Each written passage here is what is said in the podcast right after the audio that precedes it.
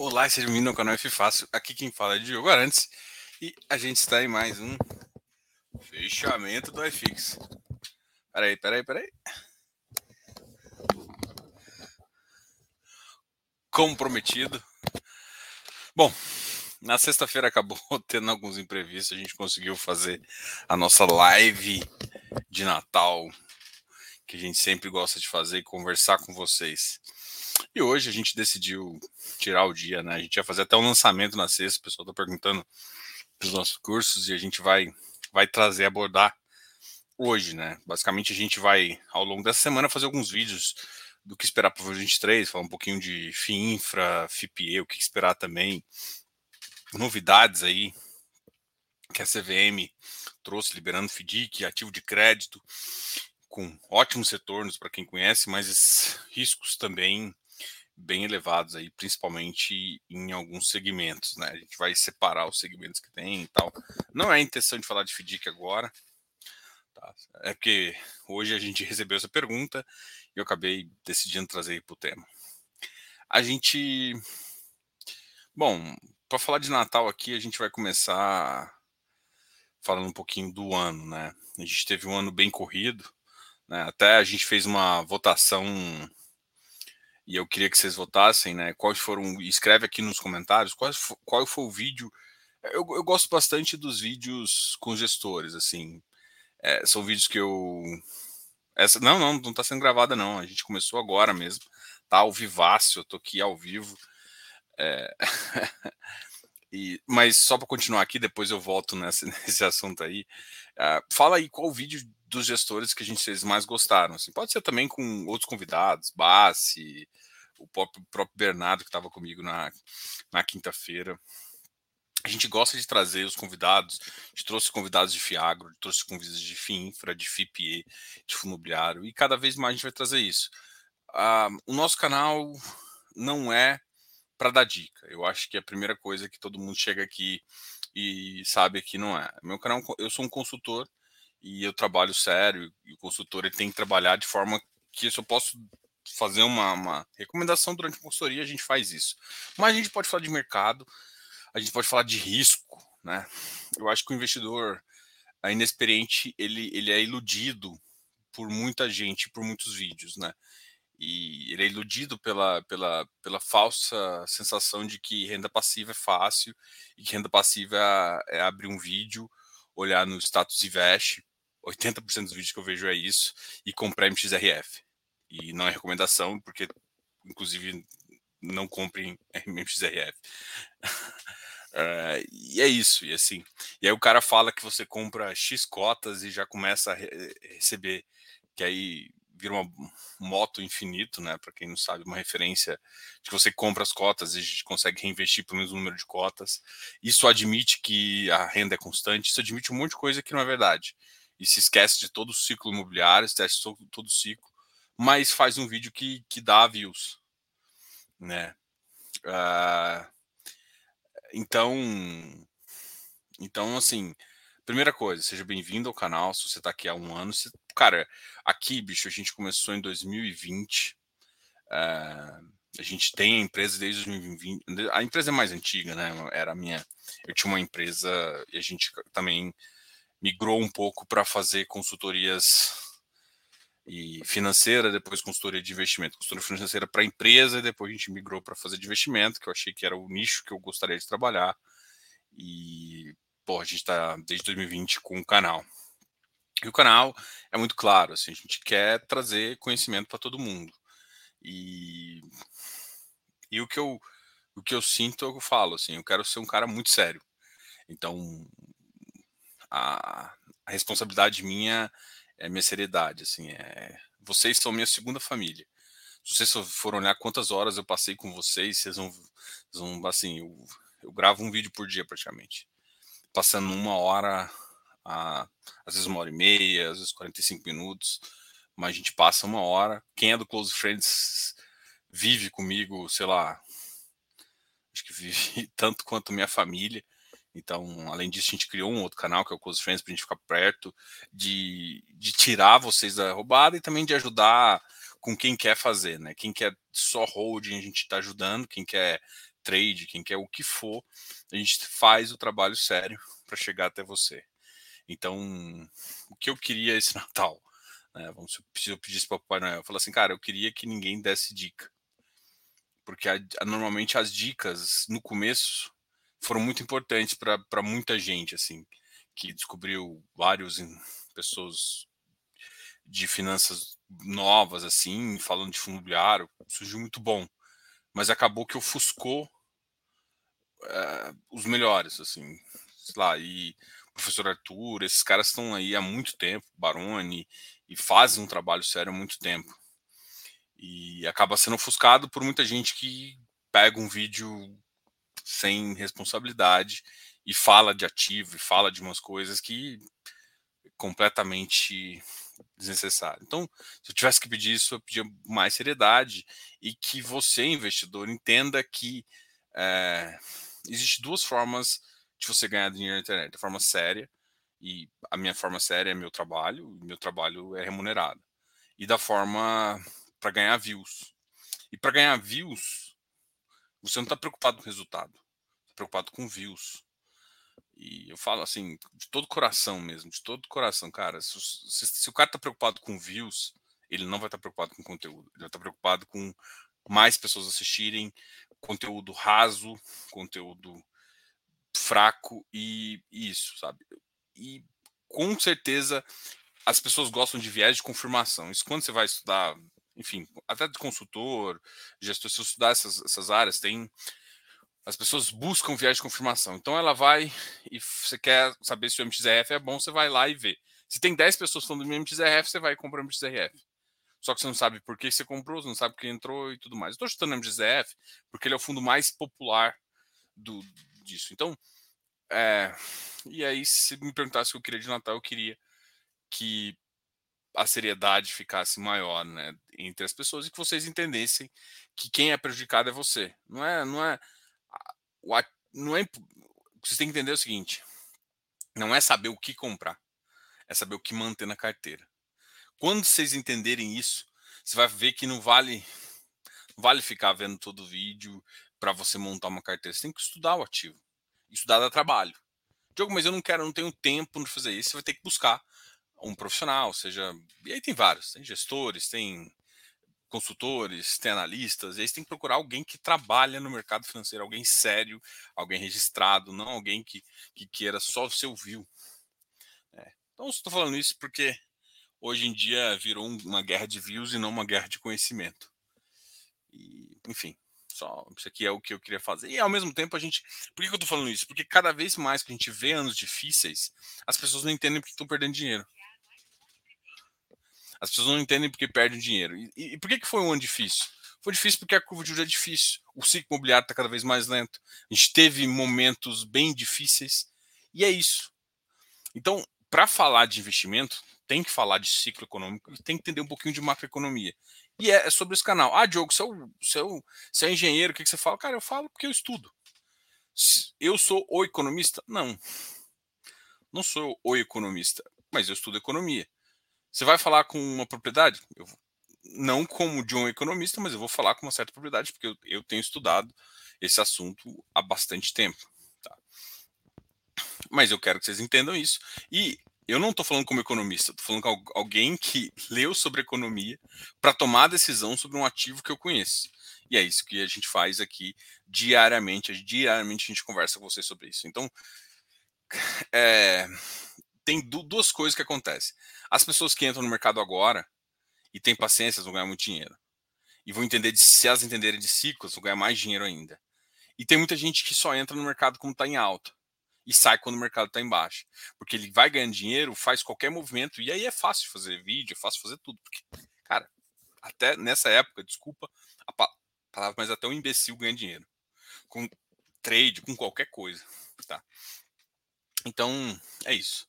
E a gente mudou um pouco os vídeos, principalmente depois que hum, meu moleque nasceu, eu tive acabei ficando um pouco menos tempo. A gente dá muito tempo para a empresa, né? A empresa hoje consome e, e, bastante. E eu tenho, só que isso aqui é tipo como se fosse. Eu converso com vocês há dois anos e meio, assim. Para vocês podem ser. Muita gente está aqui há menos tempo, né? O canal vive crescendo, Mas para quem está aqui desde o começo sabe que sabe do jeito que eu mudei também, né? O tipo de conversa que a gente tinha, da forma. Então eu fico muito feliz em chamá-los de amigos, não sei, mas eu não acredito que inscritos seria a palavra certa. Seriam seriam uh, parceiros da minha comunidade, assim, seriam chamar de vocês de minha comunidade, assim. É uma comunidade não que eu chamo minha, não porque é, é Diogo, mas porque é fácil, é porque a gente é pessoas que querem investir melhor. Essa é a nossa comunidade. É, é por isso que eu tô aqui. E, e, e um dia, gente, se vocês quiserem, eu posso até abrir isso aqui hoje, eu tô com aqui aberto. Se quiserem saber quanto que a gente ganha monetização, é pífio. O, o canal ganhou de monetização no último Deixa eu ver, mostrar aqui. Estatísticas para vocês. Só para vocês verem que a gente. Eu não vivo de YouTube. Não é minha, minha intenção viver de YouTube. Zero intenção de viver. Vou compartilhar aqui, ó. Comprar de compartilhar de novembro. Aqui. Nunca compartilhei isso aqui, não tem problema também. As pessoas são se são curiosos ou não. A média do canal de visualização.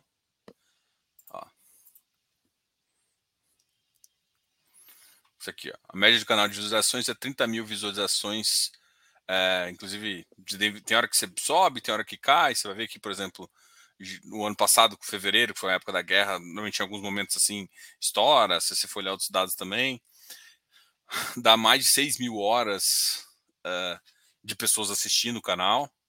A gente tem. A média de inscritos agora está baixa, a gente, a gente tem que analisar isso e a gente recebe, em média, é, entre 120 e 130 dólares por mês, o que dá 500, 600 conto. E basicamente isso aqui é. Então, assim, 600 reais, desculpa, para mim, o que eu reinvisto em marketing, tanto no Instagram e, e, e no próprio YouTube aqui, já ultrapassa isso aqui, justamente para chegar mais em vocês e e para poder oferecer um conteúdo, tá? Só para quem tinha curiosidade, o último vídeo que eu fiz foi o melhores do ano, né? Foi foi minha parceria com o Bernardo, que é um cara que inclusive já fez curso aqui comigo, né? Quando a gente lançou o, o, o lançou o Fácil, ele foi um dos primeiros a ser, inclusive já foi membro aqui do já foi membro do canal, já participou bastante e agora criou o próprio canal. A gente fica e tá voando aí falando de, de Fiagro e cara e assim a gente já teve outros parceiros também que saíram assim hoje a gente tem o Eleu que está aqui o Léo então a gente é muito orgulhoso de ter sócio um sócio que quase ninguém sabe quem, a não ser quem está no CF é o Rafa também. A gente tem uma uma sociedade assim a gente criou sócios de uma família assim. E uma das coisas que sempre eu falo, a maioria das pessoas que, que vieram na sociedade, vieram para a família FIFAS, é, eh, para até para ajudar a produzir conteúdo e para conversar com vocês, foram antes clientes, foram ou foram antes pessoas que estavam junto aqui comigo, assistindo vídeo e comentando e tentando ajudar o canal e tentando fazer isso. E, pô, isso, isso é legal, sabe? Bom, esse, esse desabafo final de ano foi, foi legal. Mas vamos que interessa, né? Vamos falar, vamos falar das coisas aí, vamos responder vocês e vamos falar de ativo, né? Então a gente vai ficar murcho aqui, emocionado. Vamos falar. Hoje é dia de relatório Fox, tá? A gente vai comentar sobre isso. Último relatório Fox de 2022, né? E podem esperar aí que a Selic não está baixando. E a inflação, o núcleo aí deve subir. Boa noite, Papai Noel. Boa noite. É, boa noite, Rodrigues. Boa noite, Sérgio. Eita, quase a madrugada. É, hoje, hoje foi um, um corujão sem ser corujão. Boa noite, pessoal da madruga. Jones agora. Começou agora ou é gravada? Tá começando. Tá de Natal, uma hora. É, não, assim, só faz, a gente só faz vídeo assim na quarta-feira, né? que é o dia que a gente faz corujão. Hoje foi, foi especial aqui. Hoje a gente tive que basicamente eu tava com meu meu firstborn aí, a gente ficou até tarde agora E aí, como eu gosto de falar com vocês e queria falar dos comentários, eu não consegui responder stories nem nada. Eu decidi fazer, ah, vou fazer um vídeo. Eu tô devendo um videozinho de chapéuzinho, né? Hoje eu nem vim com a camisa vermelha, vim com a camisa do Brasil. Ah, aqui já começam os vídeos, né? Eu sempre gostei das lives do Bassi. Ele disse que, que é. Ele já disse que é filho da alta, que nem eu. Boa. Coloca o link dos vídeos se vocês quiserem, que eu vou fazer um ranking dos mais votados aí. Setor residencial muitas vezes financia obra. Risco de equity. Verdade. Mas diz a lenda que loteamento é mais arriscado.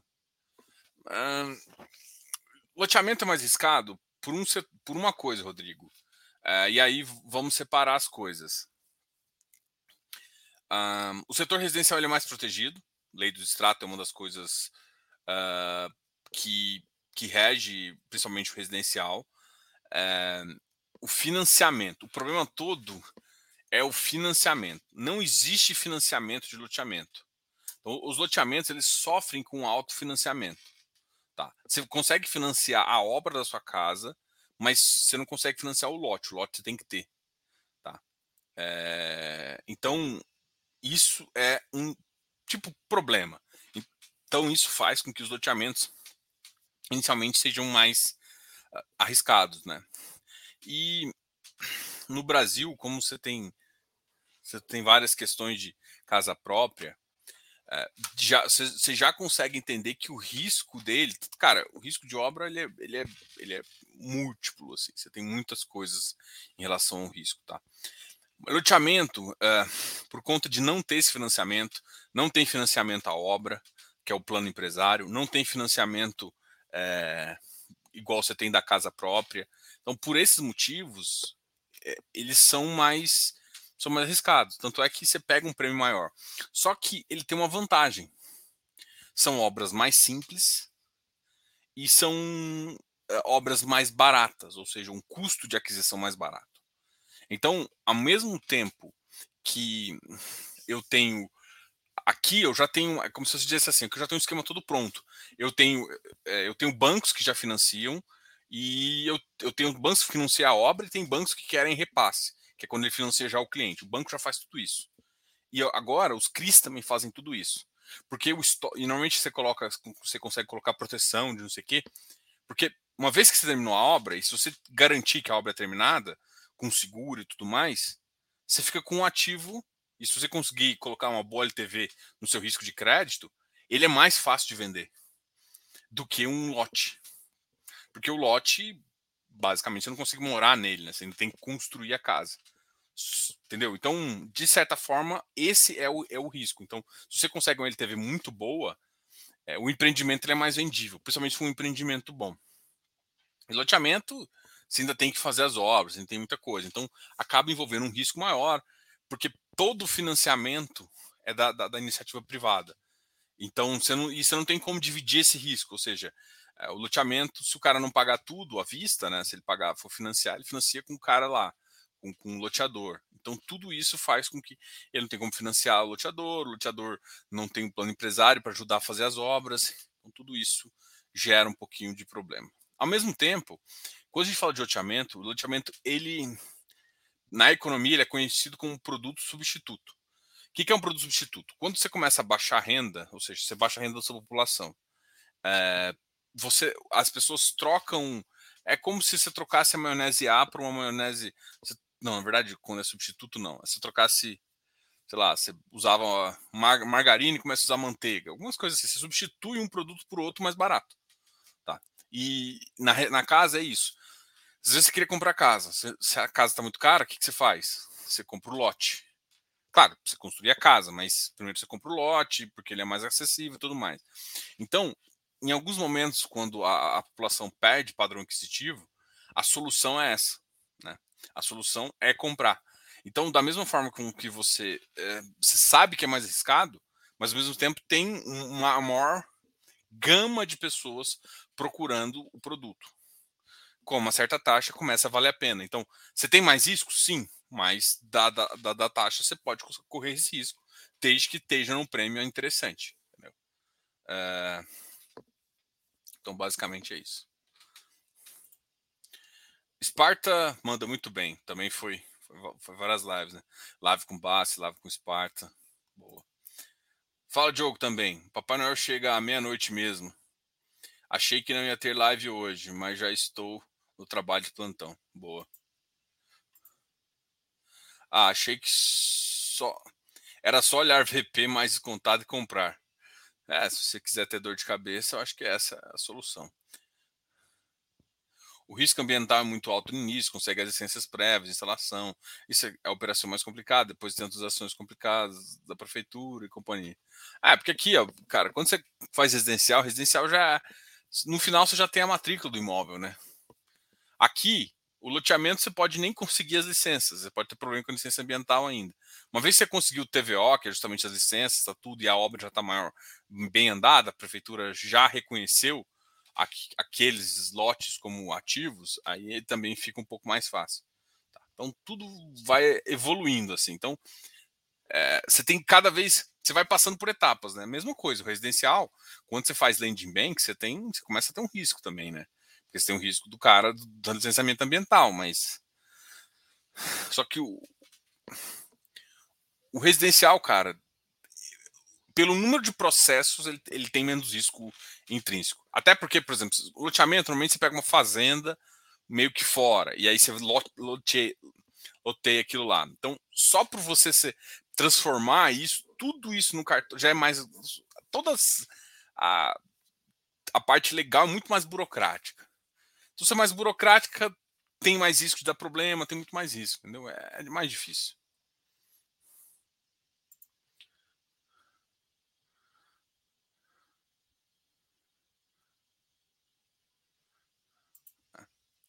É, aqui, aqui eu só vou discordar assim um pouquinho. Depende do loteamento, né? É, é, é as vendas para mim são diferentes, né? De loteamento. É, tem loteamento, depende do projeto. No geral, eu concordo com o statement, mas tem com a frase aqui.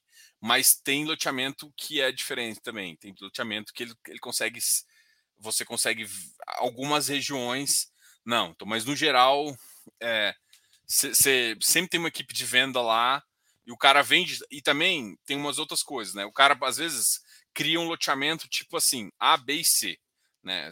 Pega uma fazenda e vai loteando. Só que em vez dele lotear A, B e C, porque o custo de obra é lá em cima, ele, ele faz mais ou menos o inicial daqui e faz a infraestrutura só do A. Então ele vai vender o A, depois ele faz o B, depois ele faz o C. Ou seja, à medida que a venda vai avançando aqui, ele abre o outro, o outro vou chamar de glote aqui. Ele vai abrindo as outras glebas. Gleba é melhor. Tem uma gleba, tipo a gleba A, tipo assim, você divide aquela. Você é uma terra grande, você divide em gleba A, B, B e C. Então você lança a gleba A, depois você lança a gleba B, depois faz isso, à medida que a venda vai fazendo. Então realmente nesse ponto é mais lento. Tem alguns que a gente vê que já vi com esforço de venda para você vender tudo. Por exemplo, tem dois tipos de loteamento, né?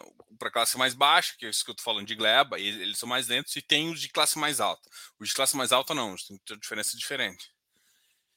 Eles são mais rápidos, porque eles têm um apelo, tipo, não sei se você já comprou jardim, já viu alguma coisa assim, você vai ver que eles têm um diferencial ali, e aí eles conseguem vender, às vezes, até em 20 dias, tudo. Mas aí é outra classe, é outro tipo, tá? Eu gostei muito das lives com Barba. Foram duas esse ano, foram. Ainda acho que eu, eu tô de olho nos FI. Se caírem mais neste início do ano, vou entrar gostoso.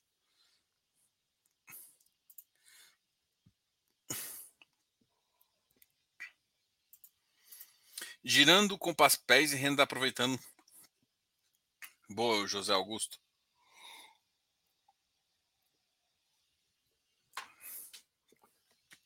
Candidato aí, mais um candidato ao CF. Acompanho o canal desde maio de 21. No CF desde maio de 22. Acho, acho que o seu é o melhor canal para quem já tem alguma experiência. É. Esse, esse aqui, ó, essa frase aqui é muito legal, Zé. Que ao mesmo tempo é, é uma, assim, não é sua intenção, mas é um pouco minha, uma crítica. Eu tenho, eu, eu, eu confesso que meu canal não é um canal para inexperientes. Não é um canal que eu talvez falha minha, tá? É a minha avaliação, a autoavaliação aqui. não é um canal que eu faço para um público frio. Ou seja, um cara que nunca chegou, nunca escutou de fundo imobiliário, se ele chegar no meu canal, ele não vai ficar. É, você vai ligar a TV, o que, que esse cara tá falando? Fundo imobiliário, mas ele tá falando de juros. Meu canal é um pouco mais para quem tem experiência. Talvez esse seja um, um defeitos aqui do canal, assim. É, eu, eu, acabo nichando um ativo já nichado, né? Eu pego fundo imobiliário e tal, tal, e eu nicho mais ainda para pessoas que já têm um certo aqui. Então, isso, isso, isso talvez seja um. Assim, se eu quisesse pensar, ah, vou ficar crescendo o canal mais e mais e mais. Mas como eu foco, é isso que eu falo, né? Você tem que saber qual que é o seu foco. Hoje o meu foco é muito mais nos clientes do que de, assim, o canal, sei lá, eu acho que é um hobby. mais do que.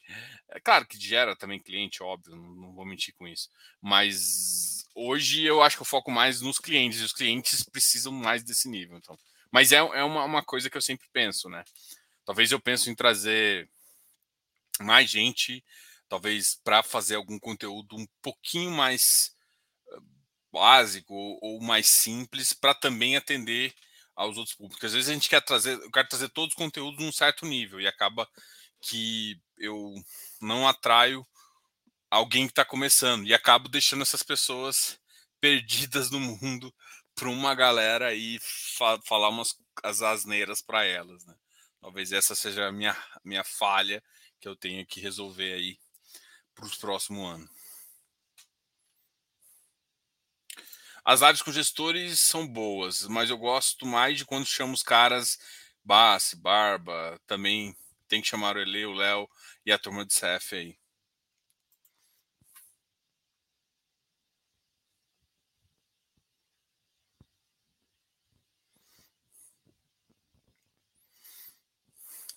Não, não tem, não tem, assim, não tem exatamente a ver tem a ver com estratégia de venda.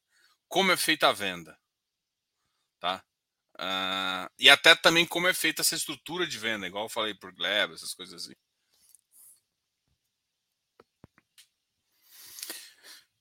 Uh, pode comentar um pouco, cara, falso, pode comentar, assim, CPTR, para quem não sabe, é o agro da, da Capitânia, tá? É, é um ativo que a gente acha interessante, provavelmente no futuro a gente vai abrir aqui. É um cara, é um cara que a gente ainda quer trazer aqui no canal, tá? O gestor do, do CPTR. A gente ainda não trouxe. Ah, teoricamente, o que aconteceria com os rendimentos dos FIs de CRI PCA+, se a taxa ali caísse muito e se estabilizasse num patamar bem mais baixo que o atual? Cara, é...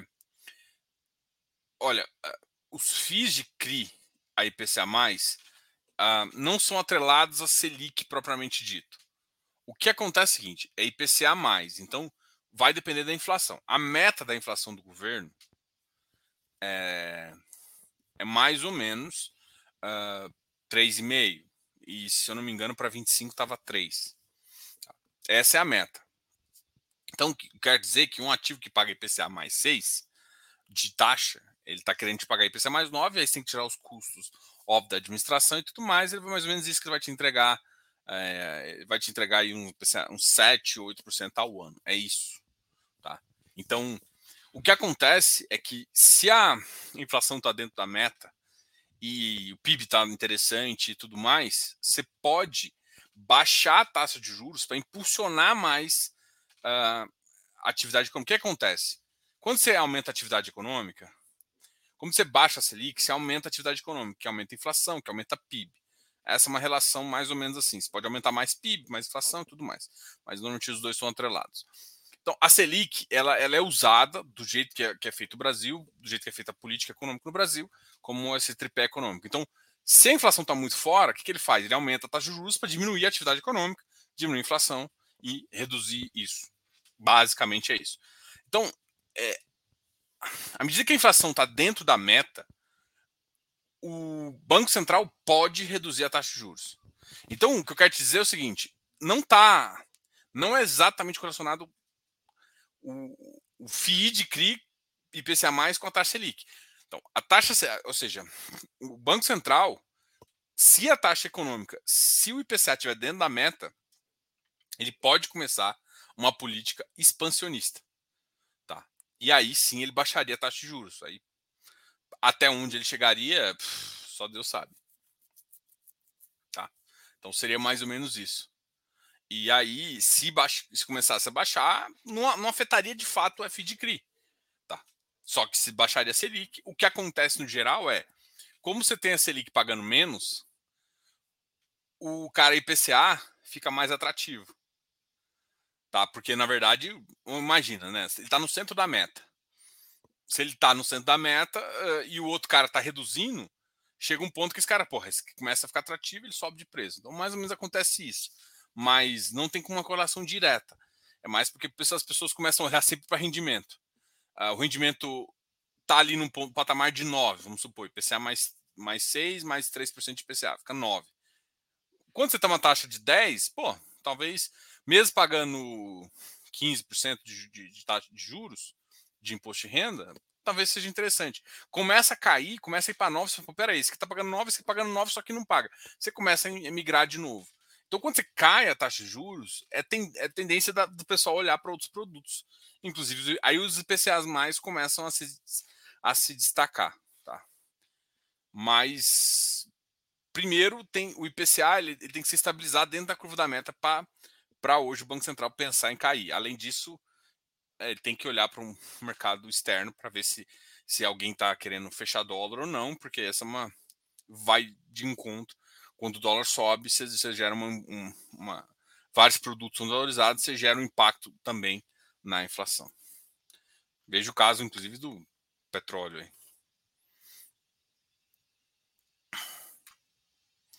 Fala sobre a venda do PVBI.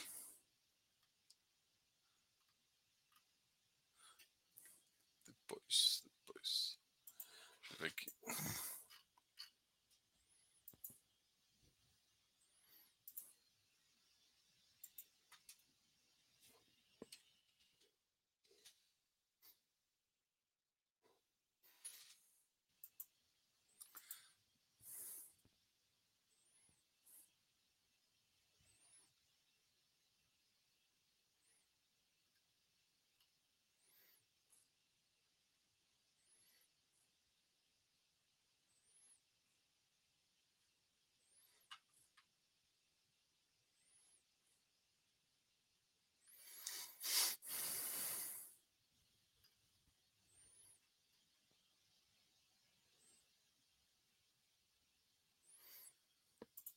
Olha, o PVBI ele fez a venda do, do JK, tá?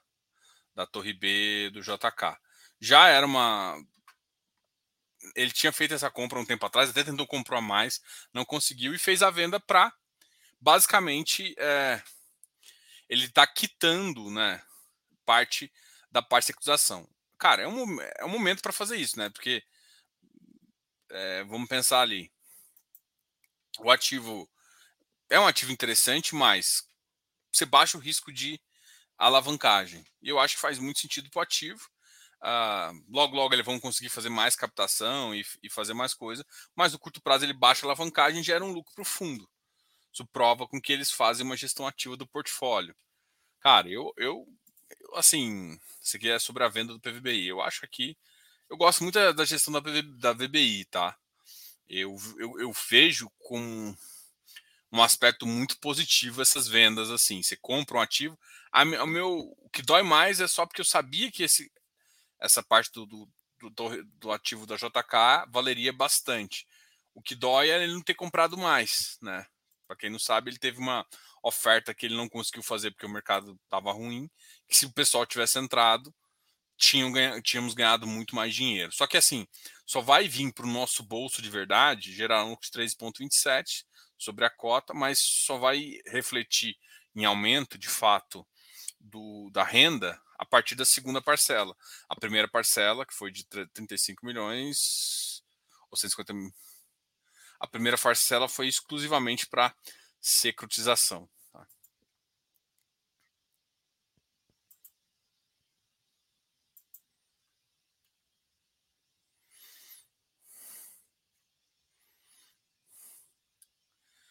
Ah, mercado imobiliário dos Estados Unidos está prestes a desabar. Pelo que parece, no Brasil está estável. Será que teremos impacto no caso de decisão lá? Não. Cara, eu, eu nem acho que o mercado americano, olha só, o mercado tem que tomar muitos cuidados com tipo, quando você avalia REITs e quando você avalia mercado real. O que eu tenho escutado é que muita gente tem procurado o mercado real para investir. Só que assim, num cenário onde taxa de juros está elevado, ninguém consegue financiar barato. E aí, quando você não consegue financiar barato, os empreendimentos começam a fazer. Ou seja, quem, quem fazia flipagem de casa está ferrado, principalmente se tivesse alavancado. Quem, faz, quem trabalha com alavancagem, com a taxa de juros subindo e as vendas decaindo, você tem esse problema. Quem trabalha com empreendimento, toda a mesma coisa do risco do Brasil. Só que, assim, alguns tipos de casa, muita gente tem comprado. Porque você compra um ciclo de baixa para esperar um ciclo de alta, né? Então, assim, eu escutei muitos milionários comprando. Só que, assim, o preço não tá, óbvio, o preço está caindo. Vai. É, eu não acho que o mercado vai estar preço desabar, mas vai perder preço. Como qualquer mercado onde você tem um ciclo imobiliário, onde a taxa de juros sobe. Então, sim, eu não vejo nada estressante por lá. O Brasil já está meio que sendo afetado pelo mercado americano. Por quê? Porque a gente não consegue, assim, se a gente for olhar nosso juros real, ó, a, a, inflação nossa está em, em, média de 5,60. Na verdade, estava 5,90, mas agora deve fechar o ano em 5,60, 5,70, tá? Essa é a projeção.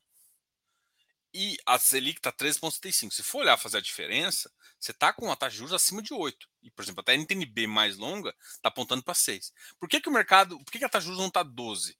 Porque o mercado está dando um spread maior agora de juros real no Brasil para manter dólar aqui. É o único motivo. Ou seja, a taxa de juros do americano está subindo. Por que, que, por que, que alguém investiria no Brasil? Só investir no Brasil se você for para receber dívida pública com um prêmio elevado. Então, por isso que a gente mantém a nossa taxa mais alta. Quando a gente mantém a nossa taxa mais Selic mais alta, isso impacta indiretamente na taxa futura que os bancos colocam e prêmio. Né? Aí entra também política interna e várias outras coisas. Mas isso já está afetando o Brasil. Mas não exatamente os Estados Unidos, e sim a taxa de juros americana. A taxa de juros americana está afetando o Brasil, porque você começa os Estados Unidos a pagar 4%, 2% no tesouro deles, nos bonds deles, para que, que você vai investir no Brasil? Vai para os Estados Unidos, que é mais seguro. E, e, é, essa, e é essa a questão. Então, é, vai afetar aqui, já está afetando. Só que o Brasil, à medida que os Estados Unidos estiver estabilizando, e eles já começaram a diminuir o ritmo da, da subida de juros, é, deve durar mais seis meses aí, e eles devem não voltar bombando, mas a começar levemente a voltar. E aí o Brasil já pode pensar em baixar a taxa de juros para ficar mais isso. Se o cenário interno estiver bom. O que vai depender muito desses 100 primeiros dias do novo, do novo governo. Então, não é exatamente.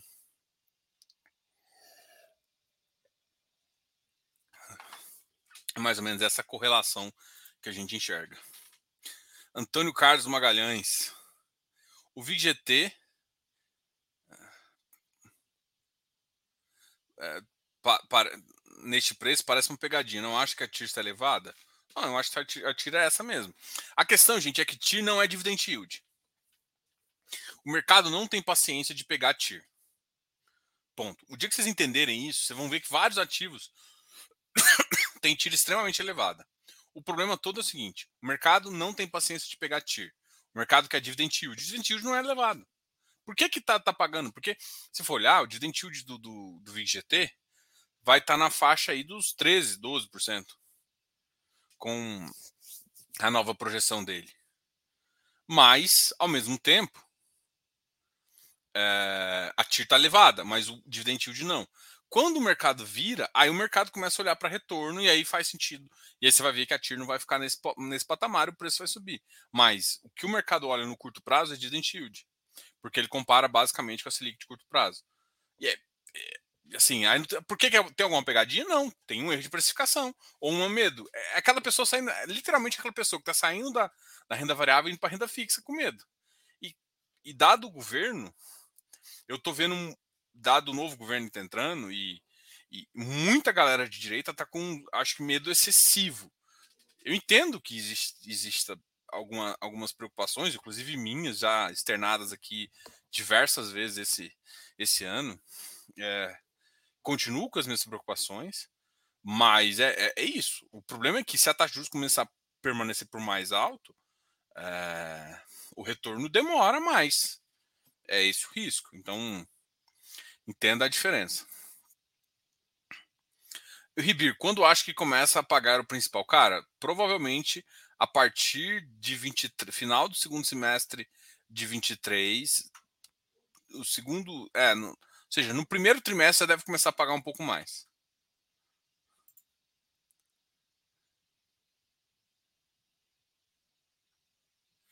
Vi que o Bassi pediu uma revanche aí e falou que vai, vai fazer outra participação para falar de FIPE.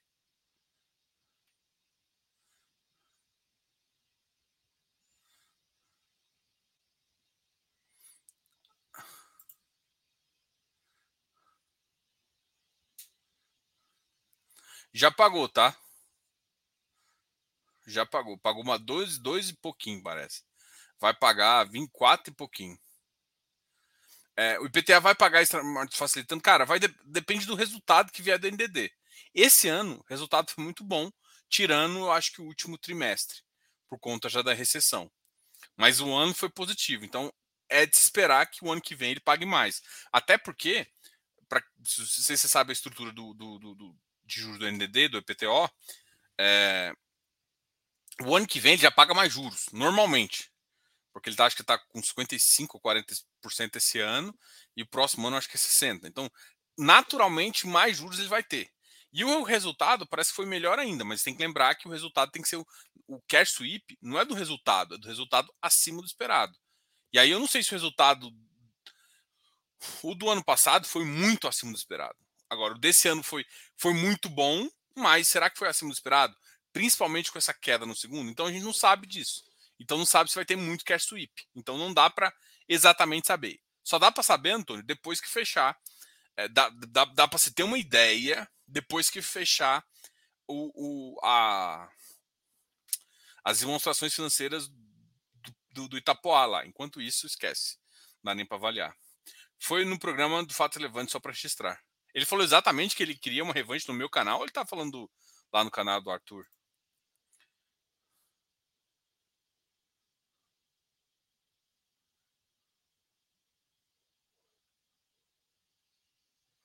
É, tem que tomar muito cuidado, cara, com esse negócio de deflação de PCA mínimo 0,5 ao mês.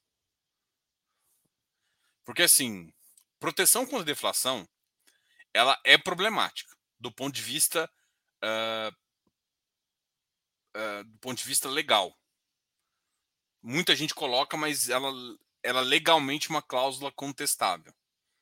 Tá? Mas você tem que contestar para ver. Se entrar em contestação, então eu tenho muito problema em, em ver. Eu não, eu não conheço essa cláusula, ainda não conversei com o pessoal da Maná, é um dos caras que a gente está na lista aí.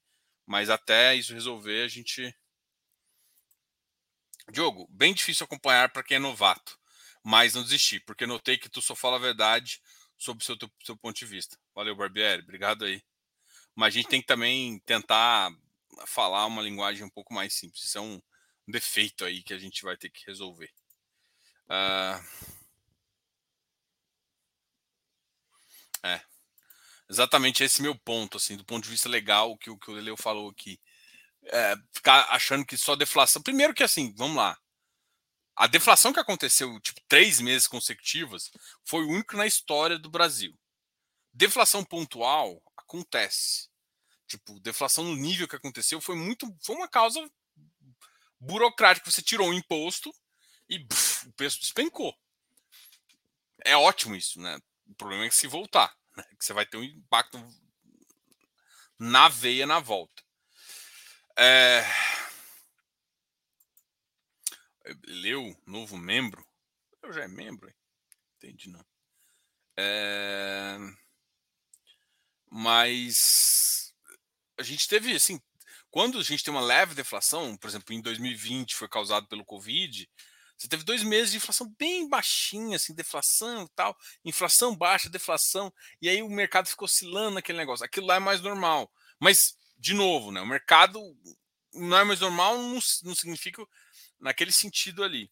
É, o que eu quero dizer é o seguinte, cara, não comemore de, essa questão de tipo, ah, porque o fundo começou a ficar bom porque tem isso. Não. Porque, na verdade, isso é exceção da exceção da exceção. E, tipo, é uma cláusula legalmente contestável. Tem um. Eu fiz uma live com, com o Felipe Ribeiro uma vez, e ele já falou o seguinte: que conversou com vários advogados é, e, e, que existe uma, uma cláusula que é tipo é, o hipo não sei o quê, que, que é mais. Se alguém for advogado, sabe o que eu tô falando, que você tem uma. uma, uma, uma você tem. Quando você faz um contrato, inclusive foi mais ou menos isso que os caras alegaram com aquele cara do Luvo de Pedreiro, se não me engano. Tinha um advogado aqui que souber, escreve aqui que eu vou dar uma olhada. É, você tem uma, uma, uma, parte que é mais forte, ou seja, a securizadora, é, ou seja, o loteador, vamos pensar, num contrato, nos contratos assim, ele é mais forte do que o cara que está contratando. Quando você tem forças desproporcionais no contrato, algumas cláusulas como essa, ou seja, essa cláusula, ela, ou seja, se vier inflação grande, o, o, o, loteador é beneficiado. E se for negativo, o cara não é beneficiado. Eu esqueci como é que chama essas, essa questão, mas legalmente é contestado. Tá? Não, não é equidade, não. É. É força.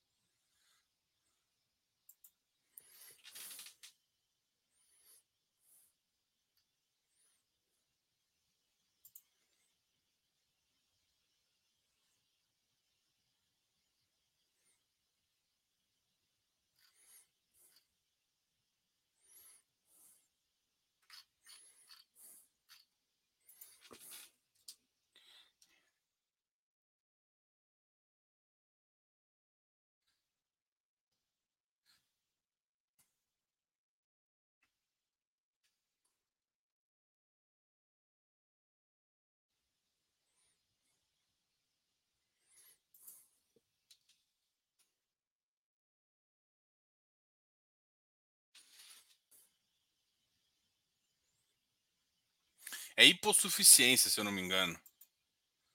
Vamos ver se isso é verdade.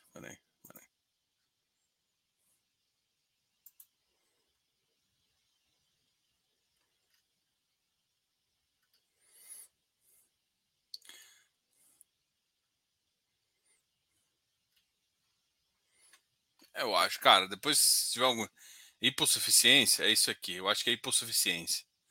É exatamente isso. É porque uma parte do contrato ela é muito mais forte que a outra. Quem é o loteador, por exemplo.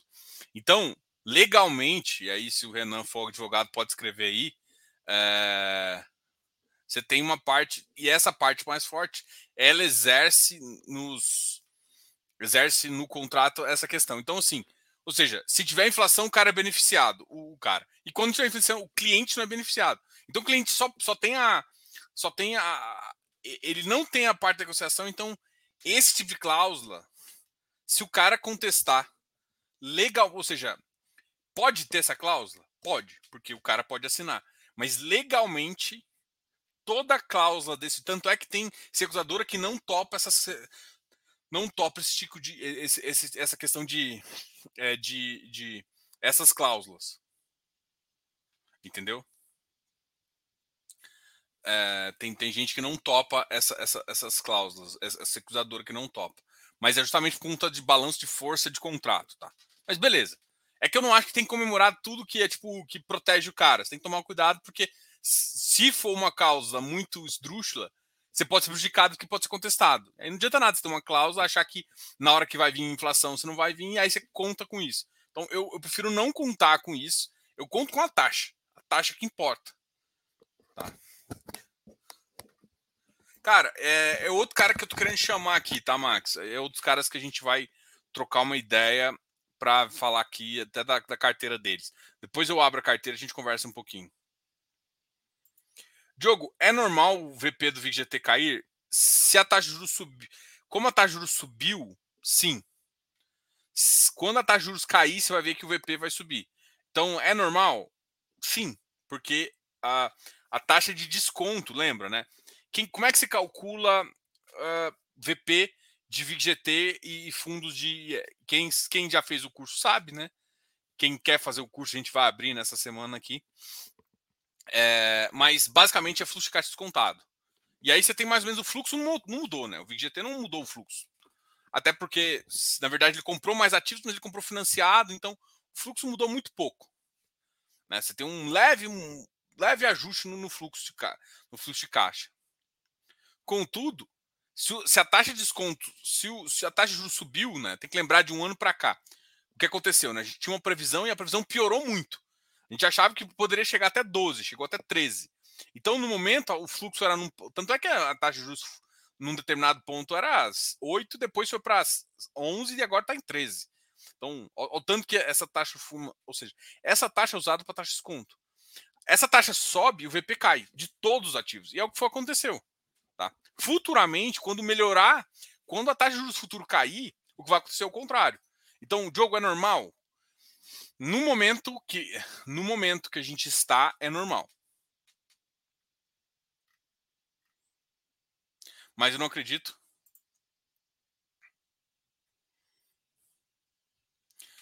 Olá, a consultoria de 2021 que tem no seu site está rolando para eu contratar? Cara, agora a gente faz tudo pelo GDI, tá? Vou até deixar os, o, o, GDI aqui. Acesse o site que é mais fácil. A gente está mexendo no. É ter o site do canal e o site do aplicativo. O aplicativo é onde a gente faz, onde tem cobrança e tudo mais. Uh, o que gostei foi da ideia que a gestora CFI.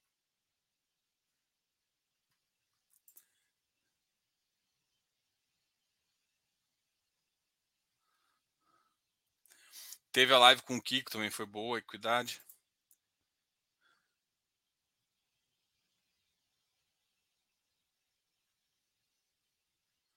Ah, entendi.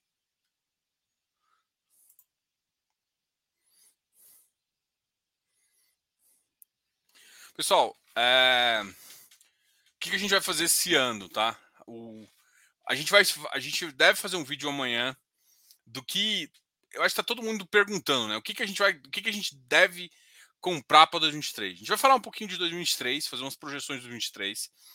Depois, é, na quarta-feira, a gente vai falar um pouquinho uh, sobre inflação né, e juros, fazer uma aulinha sobre juros até mostrando um pouquinho do tesouro, mostrando como analisar, até para quem tem Jacri, e CRA e debentures, se preparar para a marcação que vai vir, né? Uma coisa muito interessante que vai vir aí, para você entender, até para analisar. Depois a gente vai falar um pouquinho das projeções de tijolo, né? Que é uma projeção que a gente acha interessante. Ou seja, para você ter noção de tudo, né? E depois a gente vai falar de FIPA e FINFRA para fazer isso. Durante essas quatro aulas que vai ter até sexta-feira, é, a gente vai conversar com vocês e vai reabrir o link de venda tanto do curso de fundos imobiliários quanto do curso de, de FIINFRA. Tá? O, curso de FIINFRA chama curso completo de infra, fala inclusive dessa questão de valuation que eu falei, de fluxo de caixa contado, e eu tenho um curso de valuation imobiliário, que também tem um curso de introdução de, de, Dentro do curso de valuation tem uma parte de introdução de fundos imobiliários também. E a gente vai fazer um que é um combo, que é os dois. Vai ficar muito. É, basicamente, você vai comprar um pelo preço de dois. Uh, e a gente vai fazer essa semana. A gente deve mandar os e-mails para quem já está na lista, né? Para quem também, por exemplo, ah, Diogo, eu baixei o seu e-book. Você vai receber o e-mailzinho aí. Ah, não gosto de receber e-mail. Ah, por que, foi cadastrar no e-book, né? Brincadeiras à parte, vocês vão receber os links aí, tanto do curso de infra quanto do curso de valuation, de fundo imobiliário e também do combo aí. Tá? E aí vocês podem decidir se vocês vão querer fazer agora. Deve ficar aberto por sete dias. Uh, a gente deve abrir na quarta-feira e fica aberto até a próxima quarta-feira, onde a gente fecha. 2023 FINFA Friagro, eu acredito que são produtos interessantes também. Curso de REITs não precisa, não pretende ter, né? Cara, uh, sozinho não, assim, uh, a gente a gente, tem, a gente foca no curso só aqui. A gente já teve parceria com o REITs, né, REITs Investments da Aline, mas hoje em dia Hoje em dia não, né? Hoje em dia REITs e stocks não é uma coisa que a gente ainda tá traz aqui no canal. Pode ser que algum alguma hora um parceiro entre nas, nas, e queira fazer isso, igual falar de ação ou alguma coisa assim, mas ainda não é ainda não, não é nosso foco não. Eu tenho que focar no que a gente mais estuda e mais faz, né? Tipo assim, tanto é que até até falei pro, pro Bernardo se ele quiser querer lançar um curso em parceria de Fiagro, né? Talvez ele vai lançar sozinho e tal. Mas eu ofereci aqui porque a gente tem várias estruturas aqui que pode ajudar. Né? Fazer, porque fazer um curso de dois é muito mais fácil que fazer um curso de um. Uh, mas vamos ver. Né? Aí, aí faz sentido, ou seja, um cara que é especialista já em Fiagro, e a gente pode ficar. É, a gente pode ficar tranquilão aí. Geraldo, pô, tô nervoso não, cara. Tô, tô tranquilão. Obrigado a todos que estão aí, ó. Pô, 83 pessoas, uma hora conversando aqui. Obrigado a todos aí que, que a gente conversou. Só, eu acho que eu só não falei do que eu, que eu queria. Deixa eu só abrir aqui para a gente. Só para a gente comentar um pouquinho, né? O IPCA aqui já começa a mostrar um pouquinho. O IPCA 23 já está no mesmo nível de 2022. É, o PIB, o resultado está cada vez menor, mas ainda é um resultado relativamente bom para 22. 23, a projeção está muito ruim projeção, a projeção é péssima. E a Selic 2023 está cada vez mais aumentando, assim como o dólar. Isso, isso, esse é, esse é o combo perigoso. IPCA para cima, câmbio para cima e Selic para cima. Ou seja, lembra, né? O que estava acontecendo? O mercado tinha previsto inicialmente que iria que a gente sairia de 13,35 iria para 11,25, uma queda de mais ou menos 3 pontos percentuais. Agora o mercado está vendo uma queda leve porque se você vai para a meta, é mais fácil e, o, o, cenário global ajuda, você consegue de fato ir para o cenário mais confortável. Não é o cenário que a gente enxerga hoje, nem o mercado aqui, tá? Cara, é isso. Voltamos aqui de Papai Noel, estamos aqui. Lembrando que a gente vai ter vários videozinhos essa, uh, essa semana aí para a gente conversar, 2023. Eu sei que vocês estão muito curiosos de querer saber e tal. Bom, Feliz Natal para todos. Eu quero agradecer demais a, a paciência, a audiência e também, sei lá, a parceria. Deixem like aqui no vídeo, eu sei que não custa nada e para mim ajuda a promover o vídeo. Se vocês gostarem do vídeo, podem fazer cortes, podem marcar o canal aqui, podem colocar nos, nos grupos de WhatsApp se achar massa, fiquem à vontade. A gente acha bom quando é divulgado viu, viu isso no, no Instagram, pode postar, viu na TV, posta, marca a gente. A gente com certeza vai é, repostar, agradecer a, a, todos aí por estar tá assistindo, por também estar tá gostando do conteúdo aqui. A gente aceita críticas, a gente aceita tudo, deixa nos comentários as críticas, os elogios. E agora a gente está falando aqui, a gente está tá fazendo o melhores do ano, né? A gente fez os melhores do ano dos fundos imobiliários, a gente vai fazer do canal aqui também qual é o seu vídeo predileto. Escreva aqui, coloque o link do seu vídeo predileto e a gente vai levantar aqui é, os ganhadores aqui. Podem mandar também, ok? Obrigado a todos. A gente teve um ótimo ano aí no sentido de aprendizagem. de juros, não, de juros foi péssimo. De não sei, não, foi ruim também. E de fundo imobiliário, ih, vai ficar só caiu. Bovespa, uh, fudeu ainda.